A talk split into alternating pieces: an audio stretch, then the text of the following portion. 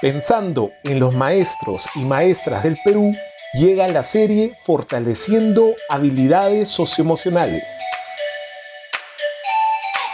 ¿Cómo gestionar nuestro miedo en la coyuntura actual? Hola, mi nombre es Victoria y les doy la bienvenida a quienes nos escuchan en este nuestro espacio Fortaleciendo habilidades socioemocionales en tiempos retadores. Hoy reflexionaremos con ustedes sobre el miedo y una estrategia para gestionarlo. Hoy nos acompaña Raúl. Bienvenido. ¿Qué te suele suceder cuando tienes miedo? A ver, soy medio de extremos. A veces me quedo sin hacer nada, solo pensando en lo que podría pasar. Y otras veces hago otras cosas precisamente para no pensar.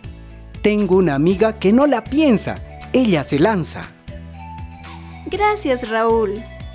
El miedo es una emoción que nos avisa si lo que sucede puede ser un peligro para nuestra vida y que, desde el equilibrio, nos invita a ser prudentes y cuidarnos.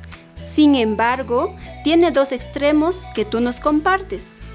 La falta de miedo o imprudencia que lleva al descuido por no medir las consecuencias de lo que hacemos el exceso de miedo o pánico que nos lleva a la parálisis, es decir, quedarnos dando vueltas en la mente a la situación o a la evasión, es decir, hacer otras cosas para postergar lo que en realidad necesitamos afrontar. ¿Pudiste atravesar tu miedo? ¿Cómo lo hiciste?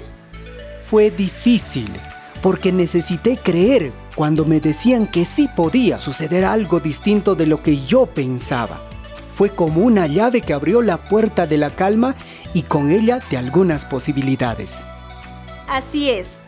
El observar la situación y lo que pensamos de forma abierta nos permite verla de forma más realista y desde allí encontrar las herramientas que nos ayuden a atravesar el miedo.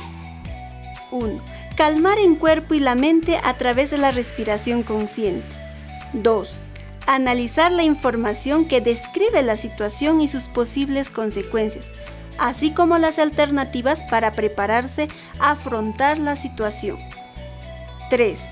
Trabajar la autoestima. Identificar las propias experiencias y competencias para hacer frente a la situación. 4. Expresar en voz alta frases que te lleven a generar mayor confianza y seguridad. Esto nos permite modular el miedo, darle su verdadera intensidad y arriesgarnos a tomar acción con prudencia. Gracias. Ahora sé que no me debe dar miedo tener miedo. Es importante reconocer el miedo, calmarnos, conversar con el miedo, recordarle la información y las experiencias que conocemos y que nos permiten cuidarnos.